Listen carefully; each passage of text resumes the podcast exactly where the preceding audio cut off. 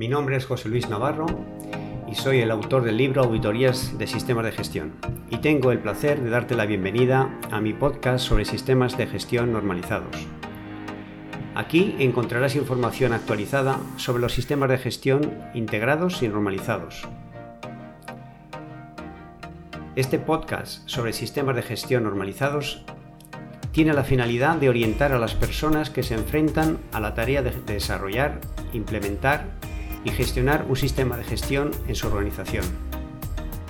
Y sin más dilación te presento el episodio 1 que trata sobre los sistemas de gestión. Este episodio está estructurado en seis puntos. Punto 1. Los sistemas de gestión.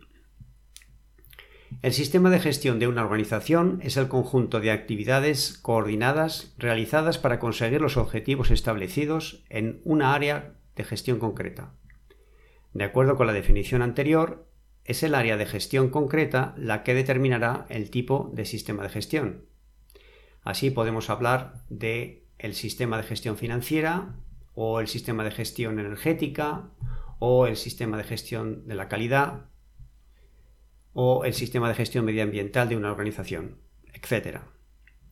Por tanto, existen numerosos sistemas de gestión en una organización en función de lo que se gestione. Ahora bien, todo sistema de gestión precisa del establecimiento de políticas, objetivos y procesos. Por ello, a continuación vamos a ver el significado de estos conceptos. Punto 2.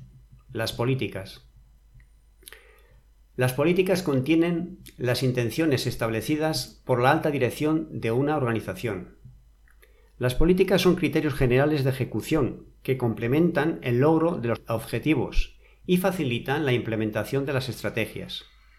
Las políticas de una organización son guías para orientar la acción, son alineamientos generales a observar en la toma de decisiones, las políticas de una organización pueden clasificarse en dos grupos, en políticas generales y en políticas específicas. Las políticas generales son aquellas que son de cumplimiento obligado en todos los niveles de la organización. Las políticas específicas son aquellas que aplican solamente a determinados procesos y por tanto están delimitadas por su alcance. Para ser efectivas, las políticas de una organización deben ser divulgadas, entendidas y acatadas por los miembros de la organización. Veamos a continuación el siguiente concepto, objetivos. Punto 3. Los objetivos. Los objetivos de una organización son declaraciones que identifican el punto final o condición que se desea alcanzar. Por tanto, un objetivo es un, es un resultado a lograr. Los objetivos pueden clasificarse atendiendo a su función y a su temporalidad.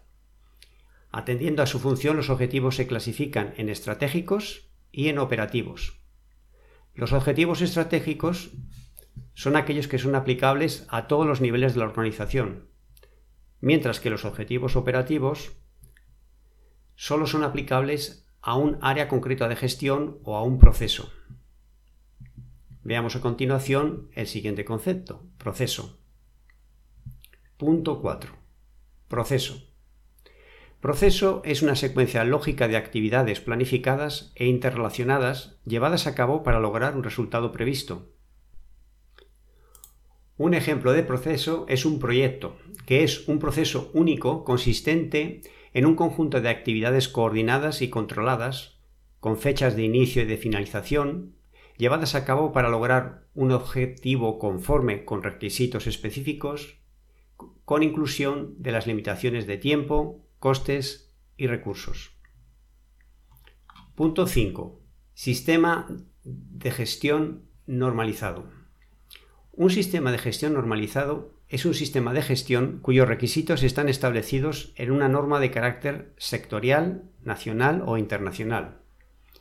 Existen numerosos sistemas de gestión normalizados. Un ejemplo de un sistema de gestión normalizado es el que aplica a la calidad de los productos y servicios suministrados por una organización, y que está regulado por la norma ISO 9001-2015. Una ventaja de los sistemas de gestión normalizados es que la mayoría son certificables por entidades de certificación acreditadas y esto genera confianza entre clientes, consumidores, accionistas y autoridades competentes. Punto 6. El sistema de gestión integrado. Un sistema de gestión integrado es aquel que gestiona más de un área de gestión y cumple con los requisitos establecidos por las normas de sistemas de gestión que aplican. Así, por ejemplo, en un único sistema de gestión se podrían gestionar los requisitos normativos establecidos para la calidad, para el medio ambiente y para la salud y la seguridad laboral. Para integrar varios sistemas de gestión en uno solo, en un, único sistema de gestión, pueden utilizarse una serie de guías y entre ellas eh, eh, destacan las siguientes normas. La norma UNE 66177 del año 2005, Sistemas de gestión, guía para la integración de los sistemas de gestión, y la norma PAS 99 del año 2006, especificación de requisitos comunes del sistema de gestión como marco para la integración. Bien, recapitulemos. Vamos a resumir lo visto hasta ahora. El sistema de gestión de una organización es el conjunto de actividades coordinadas realizadas para conseguir los objetivos establecidos. Existen varios sistemas de gestión, como el de la calidad, el de la inocuidad de los alimentos, el de la seguridad y la salud en el trabajo, etc. Todo sistema de gestión precisa del establecimiento de políticas, objetivos y procesos. Un sistema de gestión normalizado es un sistema de gestión cuyos requisitos están establecidos en una norma. Y finalmente, un sistema de gestión integrado es aquel que gestiona más de un área de gestión y cumple con los requisitos establecidos por las normas de sistemas de gestión que aplican. Antes de despedirme, quería comentarte que he elaborado procedimientos normalizados de trabajo para distintos sistemas de gestión y que son fácilmente adaptables a las necesidades de cada organización. Los procedimientos para el sistema de gestión de la calidad puedes adquirirlos en ISO 9001 procedimientos.wordpress.com.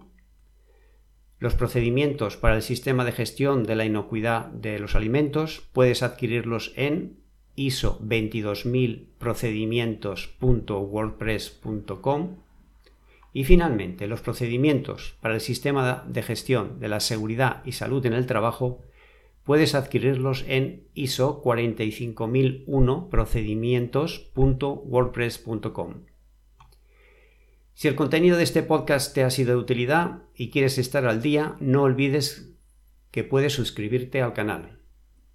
Por cierto, el siguiente episodio será el número 2 y tratará sobre las normas.